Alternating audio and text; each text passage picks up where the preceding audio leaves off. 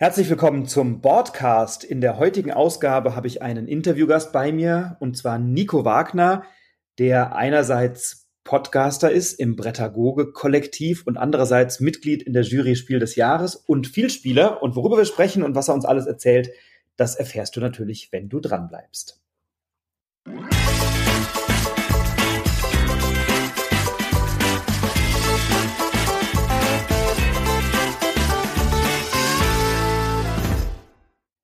Ja, Nico, schön, dass wir heute zusammensitzen. Danke für deine Gastfreundschaft. Ich freue mich total, dass du dir die Zeit nimmst hier für den Podcast. Sehr gerne. Äh, ich quatsche immer gerne im Podcast. Äh, ich wollte nur gleich mal richtig stellen, eigentlich bist du bei mir. Okay. Das wir sitzen gerade bei mir im Esszimmer. Nee, Quatsch. Ich äh, freue mich natürlich in deinem Podcast zu Gast zu sein. Und ich bin gespannt, was du so mit mir bequatschen willst. Einiges. Ähm, es gab ja tatsächlich vor kurzem eine sehr hörenswerte Folge, wie ich finde, im Brettspiel-Podcast, heißt er, glaube ich, bei brettspiel-podcast.de. Tolle Kollegen, super Podcast, wo du sehr ausführlich gesprochen hast über deine Juryarbeit. Und natürlich werden wir auch heute ein bisschen darüber sprechen. Ähm, und das eine oder andere wird sich möglicherweise wiederholen, um den Kontext zu schaffen.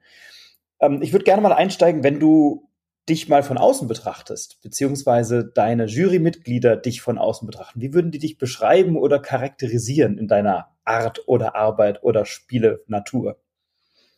Äh, okay, also es geht jetzt nicht um den persönlichen Charakter, sondern äh, puh, schwierig, weil ich kann ja natürlich nicht in sie reingucken. Ähm, ich weiß ja zum Beispiel auch nicht, aus welchen Kriterien damals entschieden worden ist, dass ich jemand sein könnte, der da geeignet mhm. ist. Ähm, aber ich nehme mal an, aus dem, wie wir jetzt so, äh, jetzt seitdem ich dabei bin, nach neuen Mitgliedern suchen, geht's halt wahrscheinlich darum, dass man irgendwie gewissenhaft seine Arbeit macht. Mhm. Also Spiele nicht nur ein, zweimal spielt und dann gleich ein Urteil hat, sondern halt auch verschiedene Gruppen äh, sich sucht, das mehrmals ausprobiert.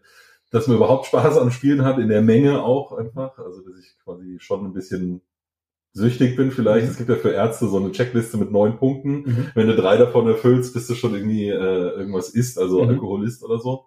Äh, da kann ich bestimmt drei mindestens abhaken, wenn es ein Brettspiel heißt. Ludo ist. genau. Äh, also das spielt, denke ich, eine Rolle. Und man muss halt einfach wirklich offen und neugierig sein auf äh, zum einen neue Menschen, weil du ja ständig äh, mit anderen Leuten spielst, logischerweise dann. Und äh, auch offen gegenüber neuen Spielen. Also ich kann nicht mit Scheuklappen reingehen und sagen, das Genre gefällt mir nicht, gucke ich mir nicht an, sondern äh, jedes Spiel hat die Chance verdient, neu und äh, ohne Vorurteile angesehen zu werden und dann zu gucken, was passiert am Tisch eigentlich. Mhm. Und wenn, wenn du, wenn sie dich charakterlich beschreiben würden oder mhm. in deiner, in deinem Wesen, wie würden sie dann über dich sprechen, wenn du nicht im Raum bist? äh, keine Ahnung, wahrscheinlich.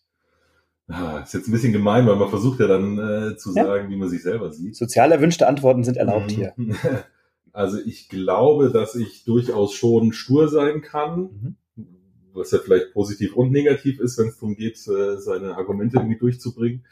Ähm, ich glaube aber schon auch, dass ich sehr umgänglich bin, also dass ich jetzt nicht auf Teufel komm raus, dann irgendwie äh, auch für den Streit oder so auf meiner Position beharre, sondern schon immer versuche, ein gutes Mittel zu finden, mhm. Äh, so ein, der goldene Weg quasi mhm. irgendwie zwischendurch.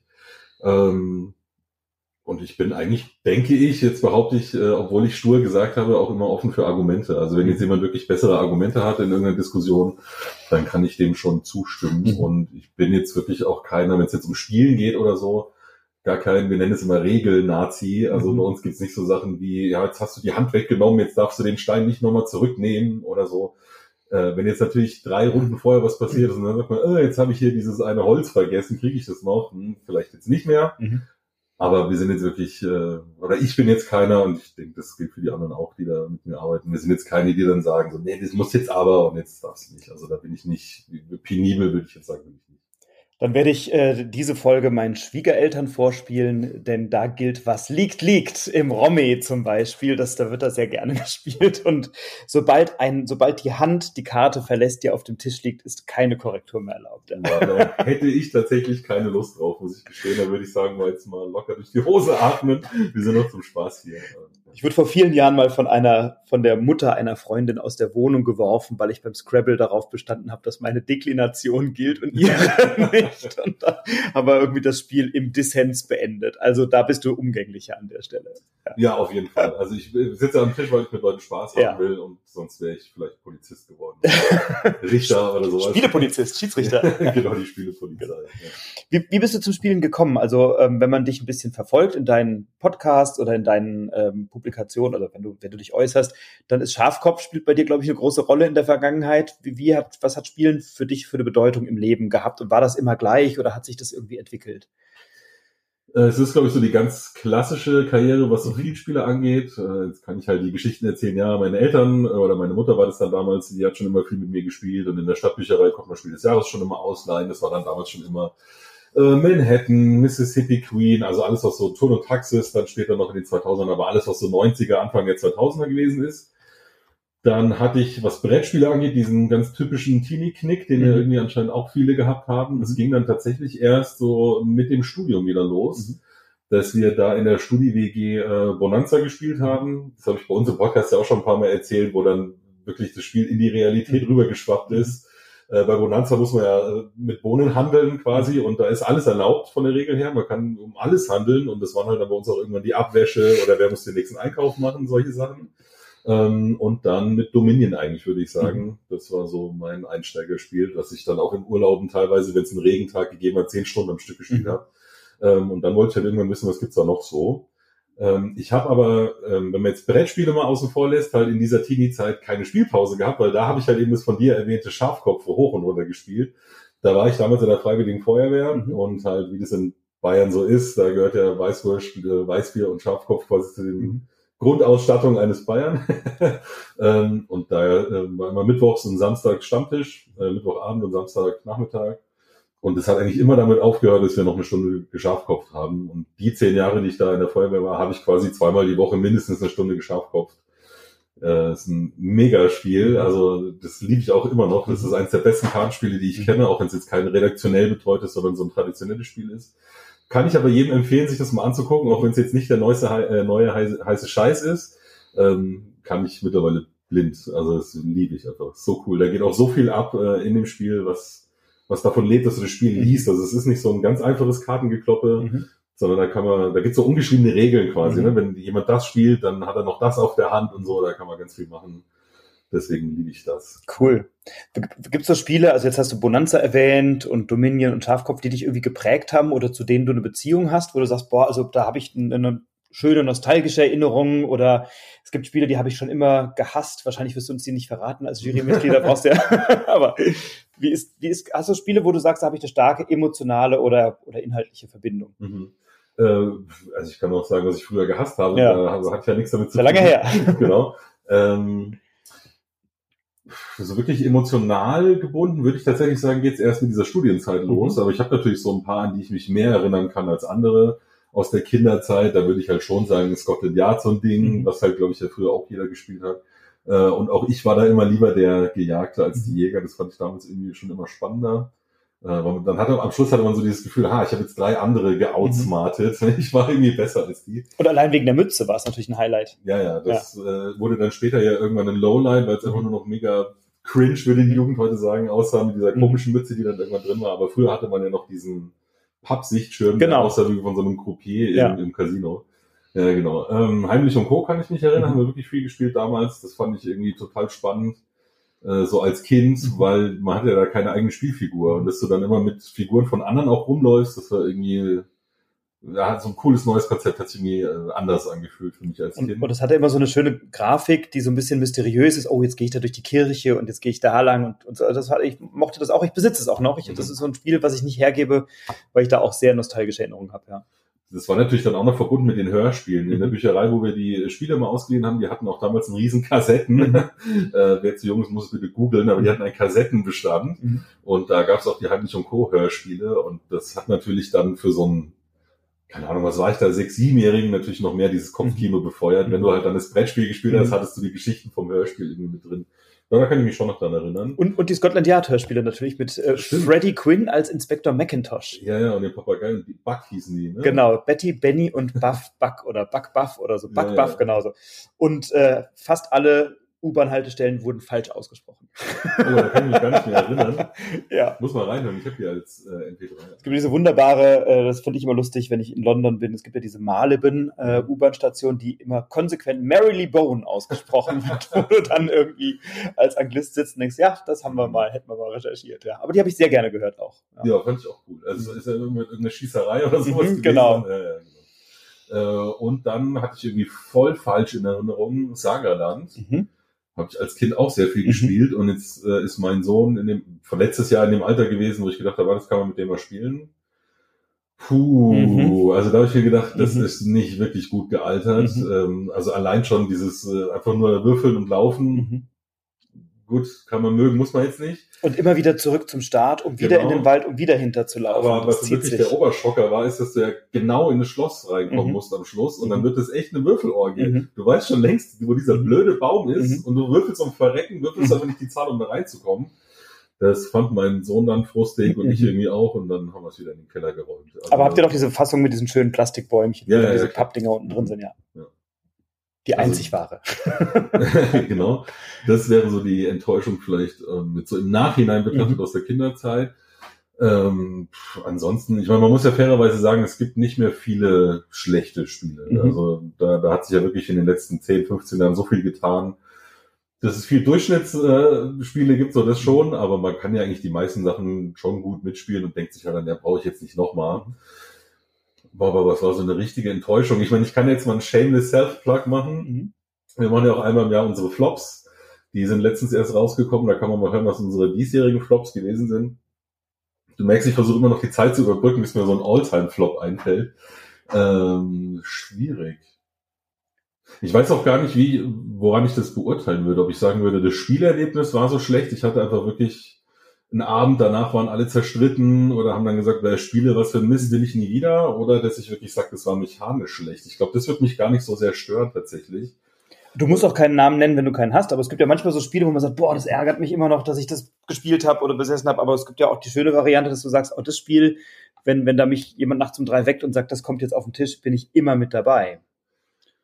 Also meine größte Enttäuschung, aber jetzt gar nicht mal, glaube ich, weil das Spiel an sich so schlecht ist, sondern weil ich was ganz anderes erwartet hatte und weil das Grundspiel eins meiner Lieblingsspiele ist, also die größte Enttäuschung der letzten Jahre war, glaube ich, für mich tatsächlich Orneo Stories, mhm. weil ich liebe halt Orneo total. Mhm. Da habe ich auch alle Erweiterungssachen und Promo-Plättchen und so alles zusammengesammelt und habe mir diese Holzmiepel gekauft mhm. und in stundenlanger Arbeit geklebt und so. Äh, also das liebe ich wirklich, darüber lasse ich auch nichts kommen. Äh, das ist in jedem Fall ganz easy in meinen Top 3 of All Time. Mhm. Und dann gab's ja vor, weiß ich mal, war das 2018, 19, vor drei, vier Jahren muss das gewesen sein, gab's dieses All Your Stories, mhm. was versucht hat, dieses Spielprinzip in so einen, nennen wir es mal, Kampagnenmodus zu quetschen. Und das hat irgendwie so überhaupt gar nicht funktioniert. Mhm. Und da war ich, glaube ich, einfach enttäuscht, weil ich mir gehofft habe, oder weil ich mir erhofft habe, dass das ja aus diesem Spiel, was ich eh schon liebe, noch irgendwie was Geiles, Besseres macht, mhm. weil es so ein Sahnehäubchen oben mhm. drauf setzt. Das war es halt aber leider nicht was wären die anderen easy in deinen Top 3 all, of all time oder Top mhm. 5, wenn du dich nicht festlegen kannst? Ähm, hängt natürlich ein bisschen davon ab, welchen, welches Genre du jetzt ja? äh, nehmen würdest. Aber wenn ich jetzt einfach selber so nehmen würde, merkt man dann wahrscheinlich auch, dass ich mehr so aus der Euro-Kenner-Richtung komme. Also äh, Spiele, die man schon so ein bisschen planen muss und so. Ich weiß nicht, inwiefern deine Hörer die Begriffe kennen. Teils, teils, glaube ich. genau. Also ein Euro Aber wir können es erklären, genau. Genau, ein Euro-Spiel ist so ein ganz klassisches Spiel, wo ich äh, versuche, Dinge gut zu planen und dann am Schluss gewinne, wenn ich die meisten Punkte habe. Und die haben meistens zwar ein Thema, aber es könnte auch irgendwas anderes mhm. sein, weil es halt einfach sehr mechanistisch mhm. und einfach auf Zahlen beruhend irgendwie ist. Ähm, Im Gegensatz zu A Mary Trash, das wäre dann äh, ja überbordend mit Thema und solche Sachen. Es gibt so diese eine Regel, ich weiß nicht, ob du die kennst, äh, wo man quasi sagt, ähm, beim Mary Trash entscheide ich mich und dann würfel ich und mhm. schaue, ob es geklappt hat. Und beim Euro würfel ich und entscheide mich dann, was will ich damit machen. Ah. Ähm, also ich bin eher so aus dieser Euro-Richtung mhm. und da wären es eben wahrscheinlich bei mir Orléans. Was ich auch halt übermäßig liebe, ist Terra Mystica. Mhm. Das wird bei mir nie ausziehen. Äh, und wenn es jetzt nur drei sind, wahrscheinlich sogar auch noch Burgen von Burgund. Mhm. Da habe ich das allererste mhm. Mal jetzt auch Ich habe mir eigentlich geschworen, ich mache sowas nie. oh, jetzt kommt das Geständnis. Aber jetzt habe ich zum allerersten Mal wirklich bei so einem Crowdfunding-Ding mitgemacht und habe bei GameFound für, ich glaube, 140 Euro diese absurd ausgestattete Burgen von Burgund-Version mir bestellt, weil das liebe ich halt echt so, dass ich mir gedacht habe, boah, da will ich das Geld mal versenken, damit es geiler ausschaut. Mein, mein Finger hat oft über den Warenkorb so geschwankt und gehovert und ich habe immer gedacht, na, ich habe das Spiel ja irgendwie ja, ja. und das ist aber so hässlich und ähm, trotzdem ein geiles Spiel und gleichzeitig habe ich gedacht, ah ja, um da jetzt noch so ein paar Plastikburgen draufzustellen, aber ich guck's mir dann mal an, wie es ausschaut bei dir und dann können wir es mal zusammen zocken, weil es ein geiles Spiel ist, ja, tatsächlich. Nice. Ähm, wie groß ist deine Sammlung? Also mal abgesehen davon, dass du als Jurymitglied natürlich eine, eine Sammlung hast, die immer temporär über ein Jahr anwächst und dann wieder schrumpft, aber jetzt wirklich so deine persönliche private Sammlung, wo du sagst, die habe ich, die besitze ich, die gebe ich auch so schnell nicht mehr her. Mhm. Ähm, würde ich unterscheiden. Mhm. Also früher war ich noch viel mehr Sammler. Mhm. Das hat sich jetzt eben über die Juryarbeit ging es einfach nicht mehr. Sag ich gleich noch was dazu. Ähm, aber ich habe quasi, äh, siehst du auch, wenn du draußen mal dann auf Klo gehst, im mhm. Flur, da steht ein so ein Kallax heißt es, glaube mhm. ich, oder es sind so zwei übereinander. Mhm. Also insgesamt sind es acht von diesen Kästen. Mhm. Die sind komplett voll. Mhm. Da passen ja jeweils vier oder fünf rein. Also würde ich sagen, lass es so 40, 50 Spiele sein. Das sind so meine All-Time-Favorites. Mhm. Äh, das wären die, wenn du jetzt mir diese typische Frage stellst, dein Haus brennt ab, was mhm. nimmst du mit, würde ich sagen, irgendwie diese zwei Kallax-Regale. Links eins, rechts eins auf den Schultern. Äh, also die ziehen auch nie aus, never ever. Die spiele ich vielleicht wirklich fast gar nicht mehr, aber das sind echt die, wo mein Herz dran hängt. Dann habe ich im Keller nochmal so, in so Schwerlastregalen, lass es nochmal so 400 sein ungefähr, ähm, die mir Spaß machen und wo ich noch nicht bereit bin, die gehen zu lassen, mhm. die aber potenziell schon ausziehen könnten, wenn Platz nötig wäre. Mhm.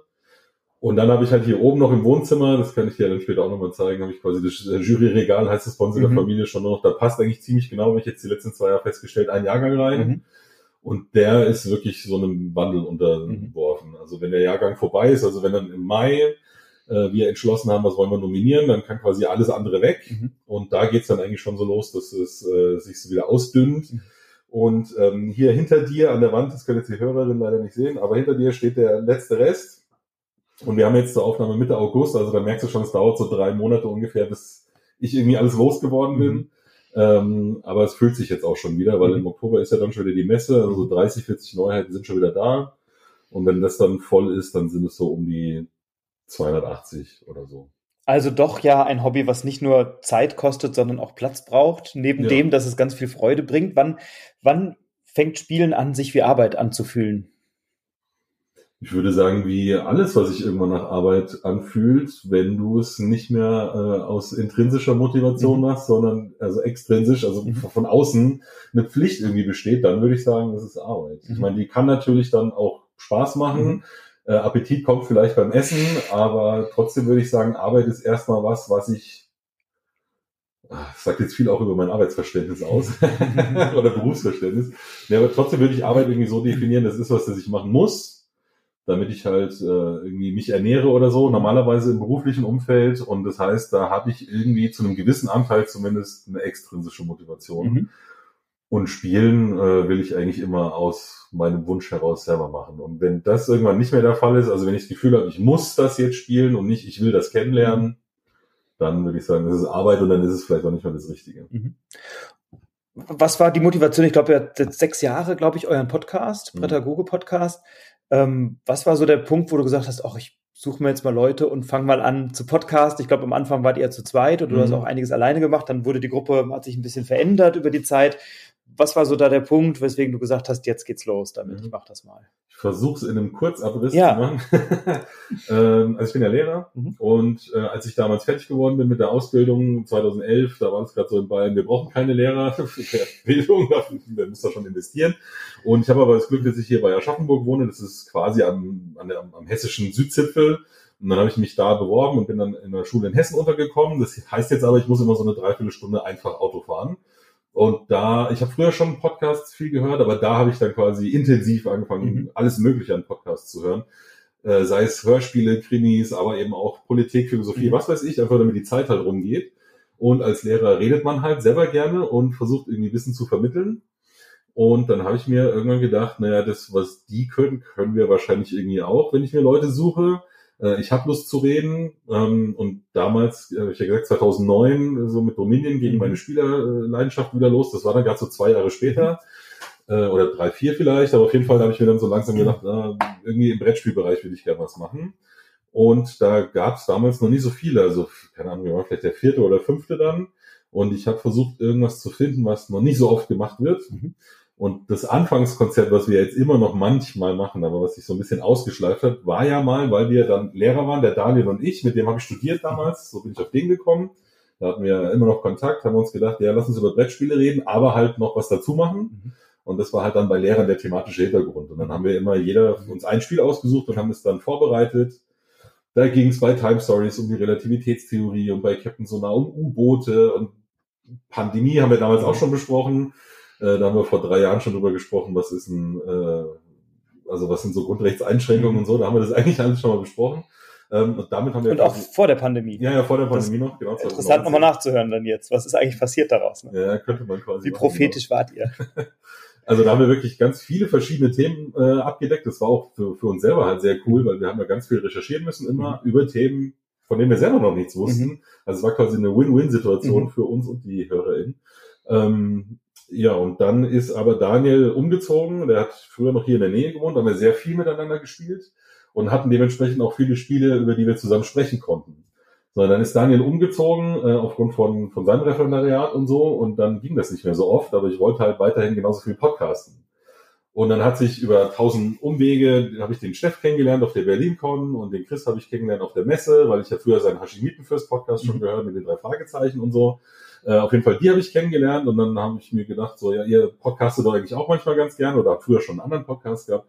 Wollt ihr nicht vielleicht, äh, dass wir was zusammen machen? Weil dann könnte ich wieder mehr, weil der Daniel kann nicht mehr so oft. Und Long Story äh, Middle Short. äh, ja, so hat sich dann im Endeffekt ergeben, dass wir jetzt zu viert sind. Mit Daniel mache ich halt ab und zu noch mal was. Wenn wir halt dazu gekommen sind, was zusammen zu spielen, dann sprechen wir da auch drüber. Und mit Chris und Steff mache ich halt das meiste jetzt. Genau, und die sind halt auch Lehrer beide. Das heißt, wir mussten nicht mal das Branding ändern. Wir konnten immer noch Bretter googeln. Es war also quasi kein Suchkriterium, sondern ein schöner Zufall. Genau, es hat sich so ergeben. Aber es war natürlich super, dass man jetzt das nicht ändern muss. Dieses äh, schöne Wortspiel aus äh, Brett und Pädagogen. Sensationell. Und ähm, wie, wie kam dann der Weg in die Spiel des Jahres Jury? Also irgendwann kriegst du einen Anruf und Guido damals oder wie war das? Ähm, ich glaube, der Tim Koch war das. Tim ja, ruft dich an und sagt, Mensch, wir haben dich irgendwie mal auserkoren, wir würden gerne mal mit dir ein Gespräch führen. Oder wie war das da? Ja, ein bisschen überraschend tatsächlich, weil natürlich kriegt man mit, ähm, wenn man andere Rezensenten kennt, wie die äh, Julia Zerlik zum Beispiel, wohnt ja auch hier in Frankfurt, mit der habe ich dann schon öfter mal gespielt. Oder wie gesagt, mit dem Steff habe ich ja schon lange gepodcastet. dann kriegt man ja schon mit, wie das so generell normalerweise läuft. Das, ähm, es gibt ja so spezielle Vereinstermine halt im Oktober zur Messe oder im Mai eben dann die Klausur zur Nominierung und da werden dann auch solche Sachen besprochen. Und dann hat man ja bei den anderen mitgekriegt, naja, wenn sich irgendjemand meldet, dann ist das meistens irgendwie so um den Mai rum oder sowas oder wenn Nürnberg die Messe war, so irgendwie im Frühling halt. Und bei mir war das aber im August, glaube ich, weil damals Martin Klein aufgehört hat, relativ kurzfristig anscheinend. Und ähm, dann wurde, wenn du so willst, Ersatz gesucht. Also ähm, nehme das den nicht übel oder so. Also ich fühle mich nicht als Ersatz, aber es, es wurde halt jemand gebraucht. Aber Bedarf, ja. Genau. Ähm, und deswegen kam es bei mir halt überraschend, weil ich mhm. jetzt nicht irgendwie, also ich habe in dem Moment nicht damit gerechnet, dass jetzt äh, irgendwie so die Zeit wäre, wo wir da mhm. angerufen wird. Ähm, dann war der Tim Koch damals, äh, war ich beim ersten Gespräch ähm, dran als stellvertretender Vorsitzender und dann hat er erstmal gesagt, so, ja, äh, du könntest jetzt nicht denken, warum ich anrufe. Ich habe so, ja, ich habe eine Vermutung, aber ich will jetzt ja nichts Falsches sagen. ähm, und dann hat er halt gemeint, also sie bräuchten halt jemanden und da käme ich in Frage, ob ich mir das vorstellen kann. Sie würden morgen bitte gerne einen Videocall mit mir machen, wo dann halt ähm, Harald und Udo, die anderen zwei aus dem Vorstand, das, so ein Gespräch ist ja wenn man mit dem Vorstand, ähm, dann auch dabei waren. Das heißt quasi, ich hatte einen Tag Zeit, mich jetzt äh, irgendwie dazu zu entscheiden, ob ich das machen will oder nicht. Mhm. Ähm, ja, und dann das halt in dem anderen Gespräch so Sachen gefragt, wie mit wem spielst du, wie oft spielst du, was spielst du, kannst du dir vorstellen, die Arbeit zu machen, warum hättest du ein Interesse dran, was, was reizt dich da, wie sieht deine Verbindung zu irgendwelchen, also zur Branche quasi aus, mit Verlagen oder irgendwie so, weil da darf natürlich nichts sein. Mhm. Ähm, wenn du mal irgendwie Geld vom Verlag genommen hast, wie willst du da unabhängig dann irgendwie Kritiker sein oder sowas, ging halt gar nicht. Ähm, sowas wird dann abgeklopft und dann wird im Verein nochmal abgestimmt, mhm. tatsächlich. Aber da war ich ja nicht dabei, logischerweise, mhm. weil es ja die damaligen Vereinsmitglieder gemacht haben. Also äh, insofern war das für mich quasi nach zwei Wochen rum, mhm. was glaube ich für mich jetzt persönlich ganz gut war, weil wie gesagt, ich habe bei den anderen halt mitgekriegt, da wirst du dann eben im Mai gefragt, kannst du dir das vorstellen? Und dann, wenn man dieses Gespräch gehabt hat, muss man ungefähr zwei Monate warten, weil dann im Juli halt wieder die nächste Sitzung ist, wenn dann die Wahl ist zum Spiel des Jahres, wo dann halt wieder diese ganzen vereinsrechtlichen Kriterien erfüllt sind, dass halt alle da sind, termingerecht eingeladen worden, bla bla bla. Und die mussten, glaube ich, immer ein bisschen länger warten mhm. und dann sollst du ja natürlich auch mit keinem darüber reden, weil wenn dann das äh, Votum negativ ausfällt, ist irgendwie auch doof, wenn du jedem schon erzählt hast, äh, ich hätte irgendwie aufgenommen oder so. Insofern ging es bei mir alles ein bisschen hoppla die hopp. Mhm. ähm, aber war jetzt auch nicht schlecht für meine Nerven.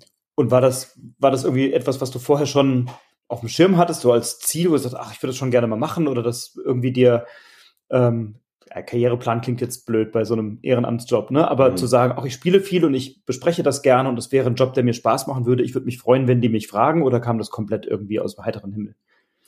Ich glaube, dass wahrscheinlich ich hoffe, dass es jetzt nicht so selbstverliebt ist, irgendwie aus, aus mit der rosa Brille aus dem Verein heraus. Aber ich glaube, dass für schon viele, die so viel spielen wie jetzt ich oder die anderen, die da Mitglied sind, das schon eine reizvolle Aufgabe Absolut. ist. Ähm, und natürlich habe ich mich über den Anruf gefreut und habe jetzt auch ehrlich gesagt nicht lange überlegen müssen. Du kannst sowas ja nie irgendwie planen oder mhm. so, ne? weil du steckst in den Köpfen nicht drin, du weißt nicht, wie da entschieden wird oder welche Kriterien da irgendwie äh, dann doch in der letzten Diskussion angelegt werden. Ähm, ich habe halt beim Steff gesehen, der ist ja in der vor mir aufgenommen worden, dass es ihm halt sehr viel Spaß macht und dass es eine interessante Aufgabe ist. Ich habe dann ehrlich gesagt äh, jetzt nicht großartig damit gerechnet, weil halt der Steff ein Jahr vorher aufgenommen worden ist. Mm, und wir sind ja beim gleichen Medium, was ja vielleicht schon erstmal komisch wirken kann. Auf der anderen Seite ist ja auch so, dass mehrere für das gleiche Magazin zum Beispiel auch mhm. schreiben oder so. Also ähm, wichtig ist ja dann nur, dass wir unterschiedliche Spielegruppen haben. Also mhm. wenn wir jetzt quasi auch immer zusammen spielen würden, dann wäre das, mhm. denke ich, Quatsch gewesen. Aber da hatte ich ja Glück, dass zwischen München und Frankfurt liegen knapp 400 Kilometer, also die Gefahr besteht ja eigentlich nicht. Ähm, nee, deswegen, also natürlich ist das irgendein so ein Ding, wo ich denke, auch wäre glaube ich schon cool. Mhm. Aber habe ich jetzt nicht explizit mit gerechnet, weil ich halt eben dachte, so ein Pädagoge ist jetzt abgehakt mit dem mhm. Steff. Und umso erfreuter war ich dann, dass sie doch gefragt haben. Und äh, wie hat deine Frau das aufgenommen? Sagen, Schatz, wir brauchen dann mal Platz. Das könnte sein, dass da demnächst ein paar Spiele kommen. War tatsächlich ganz witzig eigentlich, weil ich kann mich erinnern, zwei, drei Tage vorher hatte sie mich sogar noch gefragt, hier mit den ganzen Spielen, und dann war der Steff, glaube ich, irgendwie vorher da oder so, hat sie mich noch gefragt, ja, wäre das für dich eigentlich auch mal interessant? Dann habe ich auch noch gesagt, so, ja schon, aber die fragen jetzt eh nicht. Und dann kam echt drei Tage später oder so dieses äh, Telefongespräch. Ähm, also die kannte das ja unabhängig davon ja jetzt von vorher schon. Da war es nicht ganz so viel, aber trotzdem hast du ja als Rezensent, wenn du das viel machst, auch schon viele Spiele das Regal, was ich dir gleich mal zeige, das war früher halb-halb. Das mhm. geht so über unsere Schiebetür zum Wohnzimmer. Mhm. Und die linke Hälfte war ihre mit Büchern und die rechte Hälfte war meine mit Spielen ich habe da nie irgendwie Druck ausgeübt oder so. Ich habe das immer respektiert, aber jetzt letztes Jahr hat oder vor anderthalb Jahren hat sie von sich aus selber dann wirklich tatsächlich vorgeschlagen, äh, dicke Küsse und viele Liebe durchs Mikro, das wird sie nicht hören, aber fürs Protokoll hat sie von sich aus vorgeschlagen, ich glaube, es ist vielleicht schon eine bessere Idee, wenn ich meine Bücher mal hochräume und du kriegst die andere Hälfte vom Regal auch noch. Ähm, insofern ist sie sich da schon bewusst und unterstützt das Ganze auch. Ich darf jetzt halt, glaube ich, nicht alles hier vollstellen. Also wenn sie dann äh, im Küchenregal und auf dem Klo auch noch stehen, dann ist es vielleicht zu viel. Aber solange ich quasi meinen, meinen Keller habe, wo ich alles zwischenparken kann, wo, bei dem ich mir noch nicht sicher bin, und dieses eine Durchgangsregal habe und das mit den 50 draußen im Flur, dann ist es, denke ich, okay. Gut, wenn du dir natürlich zu jedem festen Tolino oder ein Kindle schenkst und sagst, Schatz, willst du nicht mal digital lesen, ist eh besser für die Augen, dann ist natürlich, sind die Zeichen der Macht Zeit sie auch erkannt. Schon, aber halt okay. Bücher, die sie gerne mag. Ja, das ist, glaube ich, etwas, was aus äh, LehrerInnenhaushalten auch selten auszieht, äh, sind halt einfach auch Bücher. Ähm, so diese, diese Juryarbeit an sich ist sicherlich spannend. Also wie, wie läuft das ab? Wie kommst du an die Spiele bekommt man die automatisch zugeschickt. Du musst die, glaube ich, anfordern. Musst du dir selber einen Komplettüberblick über alle Angebote machen und dann sagen, liebe Verlage, das, das und das hätte ich gerne? Oder ist das ein lieber Pegasus Verlag einmal wie immer alles, was im Jahrgang äh, erschienen ist? Wie, wie funktioniert das und wie gehst du daran an so eine, ähm, ja, ich sag mal, so, so Spielerkarton, da kommen 20 Spiele, sagst, die muss ich jetzt irgendwie einplanen, demnächst mal zu spielen. Wie läuft das ab bei dir? Ist tatsächlich eine Mischung von all dem, was du jetzt gerade gesagt hast. Äh, es hängt ähm, komplett vom Verlag ab. Aber vielleicht erstmal ganz kurz einleiten noch dazu. Also die, die Mitglieder oder MitgliederInnen in der, in der Jury, wir sind elf mittlerweile jetzt. Marin Hoffmann haben wir zum 1. August aufgenommen vom Spiegel. Die sind äh, zwar Jurymitglieder, aber sind ja trotzdem immer noch Einzelteile sozusagen. Also es gibt nicht die Jury und wir machen alle das Gleiche oder so, sondern jeder ist äh, eigenständiger Kritiker oder Kritikerin und dementsprechend auch ein bisschen natürlich dafür selbstverantwortlich, äh, was sie sich für Spiele angucken und wo sie die herkriegen und so. Prinzipiell. Aber es gibt natürlich schon größere Verlage, wie zum Beispiel jetzt Ravensburger, Pegasus oder Cosmos. Da ist es, glaube ich, aus, oder Amigo, glaube ich, äh, ist es auch so, da ist es aus logistischen Gründen, nehme ich an, für die einfacher. Die wissen halt, den elf Leuten schicken wir die Spiele zu, die wir quasi gerne einreichen würden, wenn du so willst. Das gibt's zwar an sich nicht, ähm, weil es, äh, wie gesagt, kein Wettbewerb ist, wo man was einreicht, sondern wir als Kritiker sichten den Jahrgang und dann entscheiden wir. Aber die schicken uns trotzdem halt einfach ungefragt sozusagen das, was sie für den Jahrgang für wichtig halten. Das sind aber jetzt wirklich nur die ganz, ganz großen. Bei den meisten Verlagen ist es einfach so, dass, wie du sagst, man da Zeit reinstecken muss. Das gehört auch zu diesem Ehrenamt dazu, dass man zu irgendwelchen äh, Presse-Release-Tagen oder sowas auch hinfährt von Verlagen oder in den letzten zwei Jahren jetzt halt bei Video-Calls da teilnimmt und sich das Verlagsprogramm vorstellen lässt. Das kann bei Asmodee dann auch mal ein Vier-Stunden-Video mhm. sein. Mhm. Beim NSV, die drei Würfelspiele haben, ist es vielleicht nur eine halbe Stunde. Und dann kriegst du natürlich auch über die Verteiler immer die ganzen äh, Kataloge als PDF mittlerweile. Früher war es noch Papier ausgedruckt, aber als mhm. PDF. Ja, und dann sitzt du halt da und gehst halt durch und guckst halt, was könnte interessant sein. Mhm. Und natürlich kriegt man da so einen gewissen Blick dafür, äh, was interessant sein könnte. Also es gibt zwar so ein paar Sachen, die fallen von vornherein raus, also Neuauflagen einfach nur, mhm. also was weiß ich, äh, Scotland Jahr 2020 oder so, das wäre jetzt nichts für uns. Äh, Erweiterungen nicht, ähm, irgendwelche, was, was gibt's noch was raus für Kleinauflagen, wenn jetzt mhm. irgendwas wirklich nur von so einem Nerd-Verlag in tausend Kopien hergestellt wird, das interessiert uns nicht. Aber ähm, so der ganz, das ganz normale Spiel quasi, mhm. das gucken wir uns dann schon alles an, aber dann musst du halt äh, jede E-Mail dann, bis auf diese ganz großen Verlage, da musst du jede E-Mail selber schreiben mhm. und das äh, kostet alles Zeit. Aber dann, genau, dann fragst du einfach an. Ja. Und dann, normalerweise kriegst du das dann auch geschickt, aber es besteht natürlich auch gar keine Pflicht. Mhm. Ne? Also es kann durchaus ein Verlag sagen, nö, äh, denke ich nicht, dass das eine Chance hat mhm. oder ähm, das ist so hochpreisig, das wählt ihr dann eh nicht oder was da mhm. auch immer so für Vorurteile vielleicht mhm. sein könnten. Und dann muss man das auch nicht machen als Verlag. Also es besteht da keinerlei Pflicht oder so. Und die kommen ja nicht alle gleichzeitig, die Spiele, das ist vielleicht auch interessant, weil die, oder? Doch?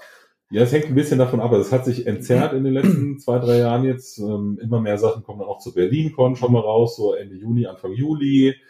Früher war das tatsächlich so, vor vier, also das heißt früher, vor vier, fünf Jahren war das noch so. Ich glaube, durch das Pandemische hat es das auch so ein mhm. bisschen entzerrt. Ähm, da gab es wirklich so den Herbsttermin mit der Messe in Essen, Mitte, Ende Oktober. Da sind so 150 Spiele mhm. rausgekommen. Dann gab es äh, im Februar, Anfang Februar, Ende Januar, Anfang Februar in Nürnberg diese Spiel, mhm. Spielwarenmesse, heißt die, glaube ich, ganz offiziell. Da waren es auch nochmal so 100 Spiele und dann sind vielleicht noch so 50 zwischen rein gekleckert mhm. irgendwie. Ähm, also jetzt für die letzten zwei Jahre, wo ich auch in der Jury war, kann ich sagen, es kommt eigentlich ständig irgendwie mhm. was. Also es gibt nicht mehr so diese zwei Stoßtermine und mhm. ein bisschen was dazu. Die gibt's schon immer noch auch, aber es hat sich schon, also die Kurve hat sich abgeflacht, wenn man so mhm. will. Es gibt nicht mehr so diese Peaks. Äh, es kommt eigentlich jeden Tag irgendwie mhm. was. Jetzt ist gerade so die letzten zwei, drei Wochen ist mal Ruhe. August ist immer so ein bisschen weniger, aber ich würde sagen, jetzt so Ende August, Anfang September, kurz vor der Messe, geht's dann auch schon wieder los. Und dann geht das quasi toujours durch, eigentlich bis Ende März. Und wie ist da, wie, wie ist da dein Pensum? Also du spielst ja viele Abende die Woche. Mhm. Ähm, mit wem machst du das? Wie bringst du dann immer die Spiele mit? Weil das bringt ja, also du musst ja nicht nur das Spiel spielen, du musst ja auch irgendwann mal die Spielregel gelesen und verstanden haben. Und es mhm. sind ja nicht immer nur zwei Seiten und easy peasy, sondern manchmal sind es auch 30 Seiten und gar nicht so leicht. Ähm, diese ganzen, ich sag mal, ganz expertigen Spiele, die fallen wahrscheinlich da erstmal runter. Die werdet ihr nicht spielen müssen, oder? Äh, also wie gesagt, nochmal müssen äh, ja. tut man ja sowieso nichts, weil jeder halt eben im Rahmen seiner Kritikertätigkeit ja. sich einfach äh, Spiele anguckt. Natürlich versuchen wir halt ein breites Bild vom Jahrgang zu haben, aber spielt jetzt auch nicht jeder alles, was für uns relevant ist. Dafür sind wir ja elf Leute. Äh, wir kommen ja vielleicht später noch kurz mhm. zur, zur Entscheidungsfindung, aber man braucht quasi immer eine Mehrheit. Mhm. Und wenn dann äh, in unserem internen Forum, was wir haben, dann schon klar ist, also die Mehrheit ist gegen das Spiel, dann brauche ich das nicht irgendwie als Siebter mir auch noch angucken. So fallen dann halt ein paar Spiele raus. Aber im Prinzip ähm, ist keiner verpflichtet, sich irgendwas anzugucken, aber wenn halt dann Stimmen kommen und sagen, hier, das ist ganz gut, das solltet ihr euch mal angucken, dann macht man das natürlich. Und äh, so decken wir, denke ich, zusammen wirklich einen Großteil ab, wenn halt jeder von diesen 300 Spielen so 250 bis 280 schafft. Mhm. Dann passt das schon. Äh, jetzt habe ich den roten Faden verloren. Die, die Frage war, ob, ne? ob, ne, auch, und die Frage war, gibt es Spiele, die in der Vorannahme oder wenn man sie mal gesehen hat, so expertig sind, dass ihr sagt, okay, mag ein geiles Spiel sein, aber für die Auswahl als Jurymitglied, also für das Spiel des Jahres oder das Kennerspiel des Jahres, kommen die eher nicht in Frage, weil per se zu komplex mhm. oder zu schwierig. Kann man die ausklammern oder ja, spielen sie trotzdem? Weiß ich auch wieder, wie ich ja. auf diesen Jahrgang quasi gekommen mhm. bin. Also äh, alles, was irgendwie rauskommt, was theoretisch relevant wäre, auch Expertenspiele, die können ja vielleicht auch empfohlen werden, wie jetzt die letzten mhm. Jahre mit Underwater Cities oder Wasserkraft, Archinova ja auch mhm. passiert ist. Also es wird eigentlich jedes Spiel, das garantieren wir schon, äh, von mindestens ein paar Leuten bei uns angeguckt, so dass die sagen können, das solltet ihr euch vielleicht doch mal angucken, mhm. wie halt bei diesen genannten Spielen zum Beispiel passiert. Dann gucken sich das die anderen auch an. Aber da wird halt vielleicht dann schon vorher so ein bisschen von, von der kleineren Gruppe irgendwie ausgefiltert oder so. Mhm. Das äh, geht aber genauso in den anderen Bereich runter. Das kann man äh, auch äh, für, für die Spiele sagen, die halt für Jüngere sind. Wir haben ja auch Leute, die haben jetzt vielleicht keine Kinder mehr selber und müssen sich da extra Gruppen suchen. Es gibt ja auch schon so Spiele, die sind so irgendwo zwischen Kinder- und Familienspiel. Die gehen dann vielleicht schon ab sieben und nicht ab sechs oder bei Spielen, die ab 18 ist das manchmal auch so. Da gibt's dann vielleicht auch Leute, die haben eher solche Gruppen bei sich und dann gucken halt die drei, vier sich das erstmal an und mhm. sagen, oh, das solltet ihr euch vielleicht für eure Erwachsenengruppen aber auch mal angucken. Mhm. So nehmen wir uns da schon ein bisschen die Arbeit ab und wie gesagt, ich glaube schon, dass wir äh, eigentlich sicher sagen können, wir haben den ganzen Jahrgang irgendwie im Blick und da rutscht uns auch nichts durch. Mhm. Und du hast dann verschiedene Gruppenkonstellationen, mit denen du dann diese ganzen Spiele spielst, dir die vorher irgendwie drauf schaffst und erarbeitest. Ich meine, das geht ja, also das Vorurteil über Lehrern ist ja, die haben sehr viel Zeit, aber ich sag mal, du hast, glaube ich, Geschichte und Englisch, da gibt's ja, ja und Politik. Und Politik. Wenn ich mir vor Augen führe, was ich damals für Klausuren geschrieben habe, dann sind das ja nicht die mal schnell ankreuzen und fertig Klausuren, sondern da hast du ja ohnehin eine große Textmenge wahrscheinlich zu lesen, wenn du korrigierst oder auch Dinge vorbereitest oder so, dann sind das ja, glaube ich, durchaus vorbereitungsintensive Fächer. Ähm, da hast du viel zu lesen, oder? Das ist tatsächlich richtig. Also zum einen, was die Klausuren angeht, da gibt's ja in der Oberstufe dann immer so äh, Stoßphasen vor Weihnachten oder Ostern, Abitur, so Zeug. Da stapeln sich dann schon mal 100 Klausuren und in der Zeit spiele ich dann auch nicht so viel, weil das sind die zwei, drei Wochen, wo man wirklich was wegarbeiten mhm. muss dann. Das sind echt immer so Stoßzeiten. Aber ansonsten würde ich schon sagen, spiele ich so vier, fünf Mal die Woche. Mhm. Ähm, zwei Tage in der Woche hatte ich mir mal frei für Familie auch und so natürlich. Wobei ich dazu sagen muss, meine Familie spielt auch ganz viel mit mir. Also da bin ich auch sehr, sehr dankbar, äh, dass meine Frau das da auch so mitmacht, auch aus Eigeninteresse. Sie mhm. wird da nicht gezwungen, äh, aber die macht so ungefähr die Hälfte, habe ich letztens mal nachgeguckt, nochmal die Hälfte aller Partien äh, ist meine Frau irgendwie mit dabei. Mhm. Das hilft natürlich dann auch viele Sachen erstmal auszuprobieren äh, einfach um Regeln mhm. sich drauf zu schaffen oder so, die ich tatsächlich halt einfach alle immer mhm. lese, weil als äh, derjenige aus der Jury ist man auch immer der Erzählhonk. Mhm. Also jede Gruppe erwartet, dass du bist halt der, der weiß, wie das geht und jetzt erklär doch bitte mal. Also das, dann erkläre ich dir nachher zwei Spiele, dann gleicht sich's mal aus, ist auch ja, schön. Ich habe schon lange kein Spiel mehr erklärt bekommen. Ja, bitte. äh, genau, also das muss man tatsächlich alles lesen. Sowas mache ich dann auch gerne in der Schule mal in Freistunden mhm. oder so. Sowas geht da ganz gut. Ähm, ja, und dann kannst ja ausrechnen, vier, fünf Abende, ah, sagen wir mal drei, vier Stunden plus Regellesen. Also so in der Woche werden schon so 20 Stunden oder so für, für die Vereinsarbeit draufgehen. Ähm, ja, und dann habe ich aber noch ganz viele verschiedene Runden, halt mhm. nicht nur meine Familie, weil sonst wäre das auch ehrlich gesagt zu wenig. Mhm. Jedes Spiel kann ja in, einer, in jeder Gruppe anders funktionieren. Es gibt einfach Gruppen, die mögen keine Partyspiele, andere mögen keine Wortspiele. Es kann aber trotzdem ein super Spiel sein, mhm. aber dann kriege ich das mit der Gruppe nicht raus. Also brauche ich ganz viele verschiedene Gruppen. Und die suche ich mir halt. Also ich mhm. habe natürlich äh, öffentliche Spieletreffs, wo ich hingehe. Aus denen ergeben sich dann auch wieder so kleinere private Treffen, mit denen man sich irgendwie mal treffen kann. Aber ich brauche natürlich jetzt gerade für den normalen Spiel des Jahrespreis, den roten, der quasi Leute ansprechen soll, die wenig bis keine Spielerfahrung haben, brauche ich auch Leute, mit denen ich das so ausprobieren kann. Und die nicht schon geprimed sind und ein riesen Vorwissen haben und dann genau. auch sagen, ah, jetzt muss ich aber ein fundiertes Urteil abgeben, weil der ist ja in der Jury und da muss genau. ich ja irgendwie so, sondern die einfach spielen und Spaß haben und du beobachtest genau. das dann, oder? Ich spiele dann eigentlich ja, schon klar, aber mit. Genau. beobachtest natürlich, was passiert am Tisch. Genau. Also, viele haben ja, glaube ich, auch so die Vorstellung, man geht dann danach so eine Art, äh, oder man, man fragt dann irgendwas ab, so einen Katalog, wo man dann so Häkchen macht, aber eigentlich muss man das gar nicht machen. Also natürlich sprechen wir danach über das Spiel. Ich hätte hier den Zug machen können oder das wäre da besser gewesen Aber ich muss eigentlich im meisten Fall die Leute gar nicht fragen, hat dir das jetzt Spaß gemacht mhm. oder so. Ich kann vielleicht mal nachfragen, was hat dir denn dann mhm. Spaß gemacht? Aber du siehst ja eigentlich schon am Tisch, nach zehn Minuten fangen die ersten an und gucken auf ihr Handy oder ähm, es ist Totenstille, weil alle gebannt gucken, was passiert da mhm. gerade. Äh, die sind irgendwie mit involviert emotional, wenn alle anderen was machen und nicht nur sie dran sind. Ähm, also da muss man einfach ein bisschen offen mit den Leuten am Tisch sitzen und dann kriegst du ja mit, was, was passiert. Ähm, ja, und daraus versuche ich dann irgendwie mein Urteil zu bilden. Und ähm, wie du schon richtig gesagt hast, das Schwierige ist halt, die dürfen nicht schon, und ich brauche Leute, die quasi vorurteilsfrei mhm. oder ohne Vorwissen eigentlich an mhm. Leute rangehen. Und dann, ich habe zum Beispiel in der Schule eine AG, mhm. die will ich jetzt dann dieses Jahr wieder anfangen nach Corona. Also das ist ja immer noch Corona, aber du weißt, was ich meine. Also jetzt geht's halt wieder. Nach den Einschränkungen jetzt. Ja, ja, ja genau. Mhm. Ähm, will ich die wieder anfangen, da ist ja dann so ein gesunder Durchfluss an immer neuen Schülern, die sich halt jedes Jahr anmelden. Äh, ich versuche einfach wirklich mit offenen Augen durch mein Leben zu gehen und immer, wenn ich irgendwo Spiele rumstehen sehe bei Leuten, von denen ich es noch nicht wusste, mache ich gleich mit dem Vorschlag, ach, ich sehe, du spielst ganz gerne mal, ich kenne ein paar neuere Sachen, soll ich mal vorbeikommen? Man muss sich so ein bisschen äh, reinzecken bei mhm. anderen. wenn man mitkriegt, die haben eine gewisse Affinität oder die spielen einmal im Monat, Mensch, ärger dich nicht oder so, dass man dann halt da gleich sagt, so, und jetzt komme ich und ich zeig dir mal was Besseres. Die möchte ich gerne kennenlernen, die einmal im Monat Mensch ärgere dich nicht. Heute alles. ist es ein Mensch ärgere dich nicht Abend, ja. Gibt's alles, alles schon Und ja. ähm, also das heißt, du spielst ja manche Spiele vielleicht auch nur einmal und findest dann relativ schnell oder zweimal und findest ja, dann relativ schnell ein Urteil, wo du sagst, okay, das habe ich jetzt gesehen und verstanden und lege das mal zu den Akten. Und da gibt's auch Spiele, wo du sagst, okay, die, die, die hucken mich oder da sind irgendwie Leute begeistert und mhm. angetan, dann musst du die also in mehreren Runden und häufiger spielen in unterschiedlichen Konstellationen und dir da also möglichst viele verschiedene Eindrücke zusammensuchen. Ja, so. Genau. Weil nur so kann ich ein fundiertes Urteil dann im Endeffekt fällen.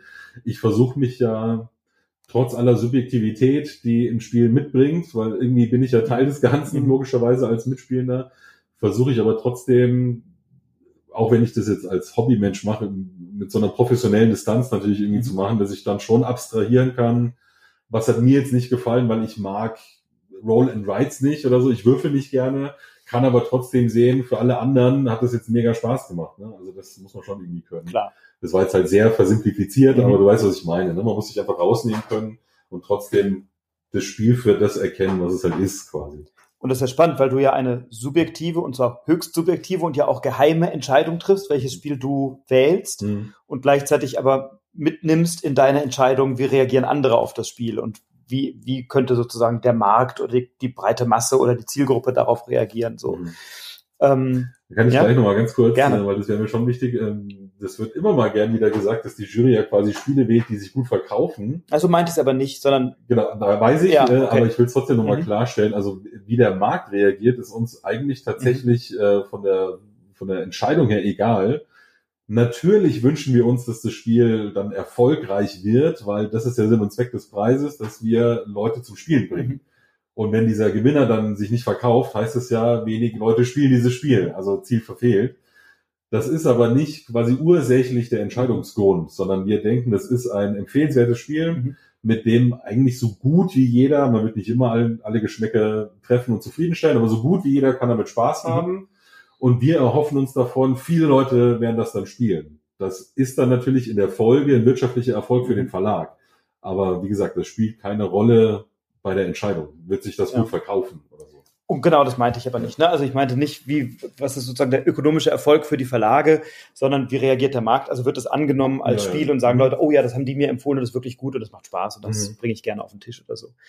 Ähm, wenn ihr jetzt, also ihr habt dann Jury-Sitzungen oder, mhm. oder eine Klausurtagung, das heißt, unterjährig ist viel Vereinsarbeit und Austausch. Vielleicht kannst du kurz mal, für die, die es nicht wissen, kurz abreißen, was ist eigentlich der Vereinszweck oder was macht ihr in, der, in dem Verein Spiel des Jahres e.V.? Mhm. Kann ich wirklich sehr kurz machen, wer mehr dazu wissen will. Wir haben natürlich auch eine Homepage, da steht das auch alles nochmal nett erklärt unter dem Reiter die Jury oder so oder Verein. Also da kann man das auf jeden Fall alles nachlesen, aber prinzipiell. Und ich verlinke auch gerne den Podcast, in dem du neulich zu Gast warst, weil du das sehr schön und ausführlich da ja auch okay. dargestellt hast. genau, das danke. ist ja super tatsächlich. Ähm, also ganz kurz gesagt, der Vereinszweck von den Vereinsgründern damals, ich glaube, der Verein ist 78 gegründet worden und dann 79 gab es den ersten Preisträger mit Hans und Igel, äh, war das Kulturgutspiel in Familie und Gesellschaft zu verbreiten. Ich bin mir jetzt nicht über den wortwörtlichen Klang sicher, aber so irgendwie, das ist auf jeden Fall das Ziel. Ähm, und dafür nutzen wir die Mittel ein, die wir halt mit unserer Vereinsarbeit generieren.